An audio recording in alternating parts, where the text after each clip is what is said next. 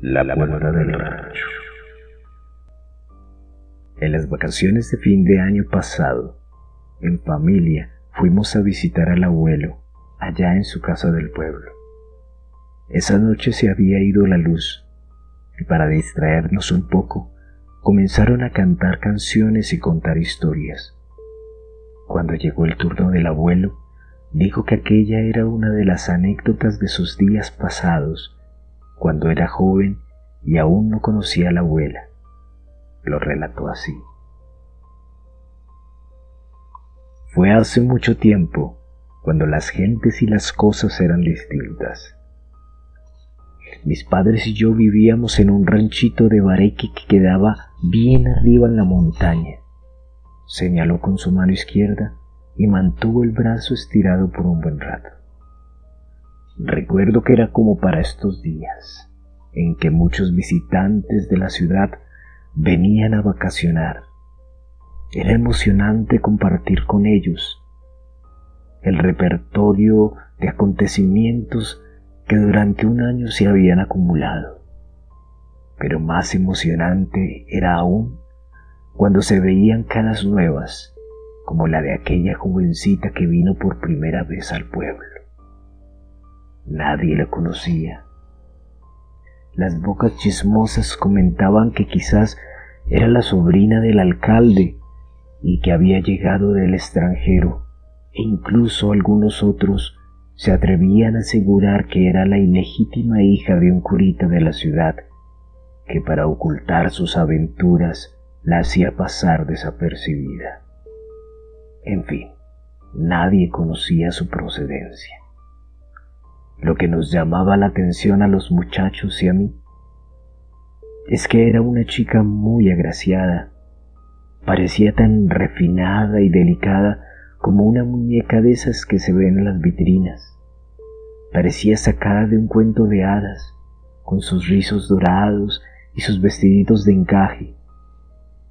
Al pasearse por las calles era la envidia de muchas de las niñas del pueblo y el atractivo de los hombres.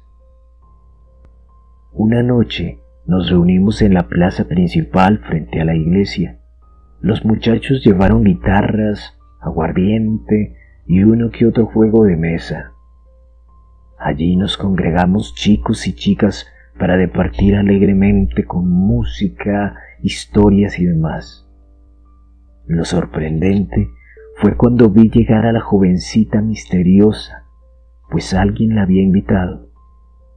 Ella era muy tímida, reservada, casi temerosa.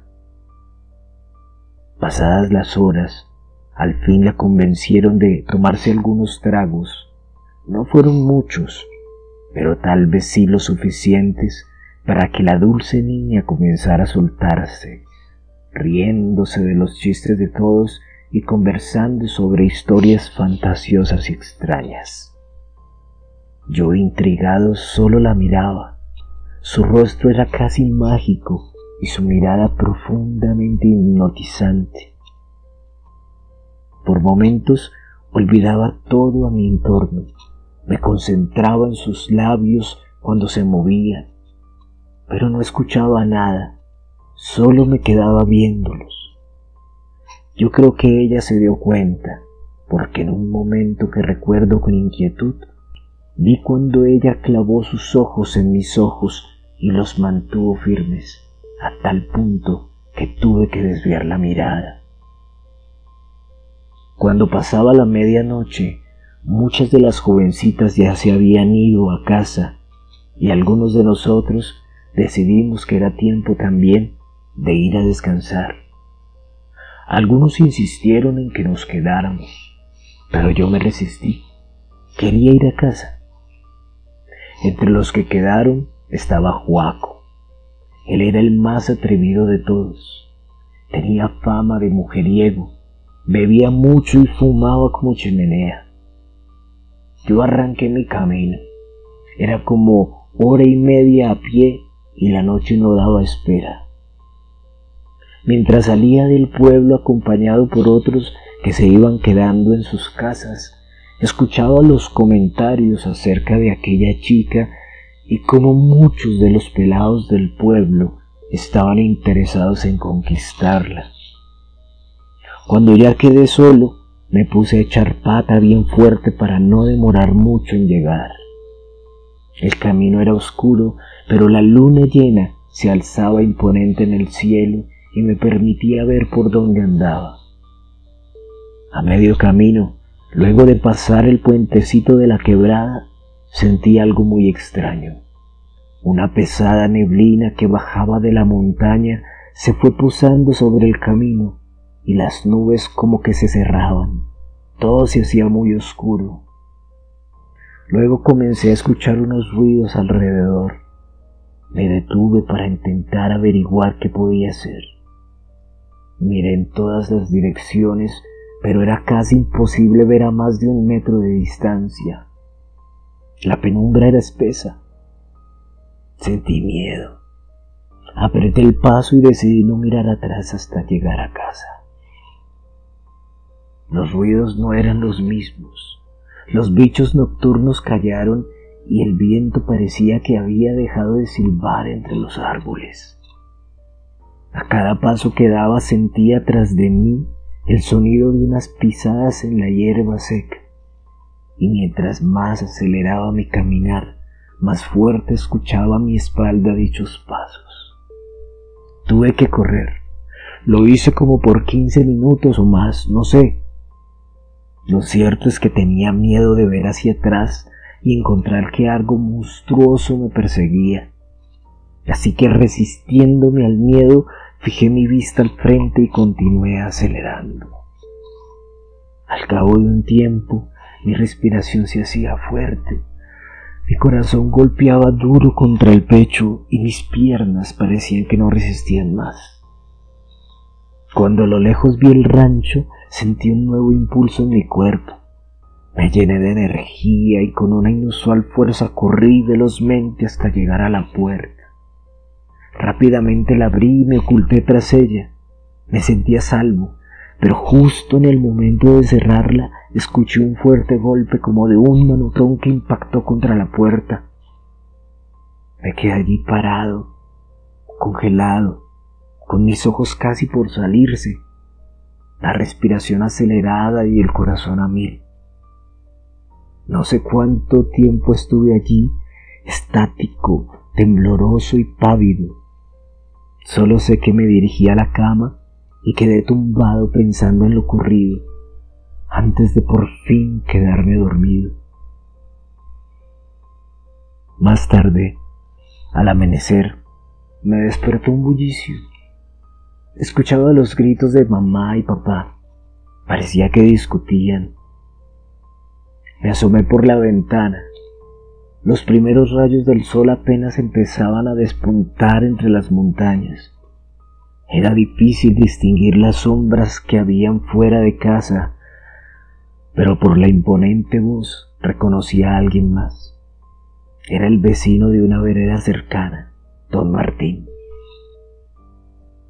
Vi que mi madrecita se persignaba tres veces seguidas, luego de decir, Sagrado rostro, Dios los tenga en su gloria.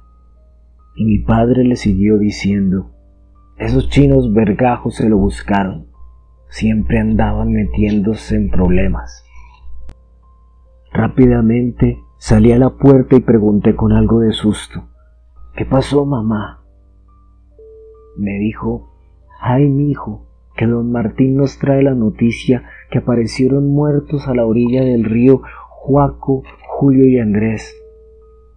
Don Martín agrega, sí, mi hijo, Julio y Andrés estaban ahogados, pero a Juaco, a Juaco lo descuartizaron. ¿Usted no se vio con ellos anoche? Le respondí que sí, pero que me había devuelto antes y ellos se habían quedado. Asombrado, un escalofrío se apoderó de mi cuerpo de arriba abajo, recordando lo que me había ocurrido horas atrás.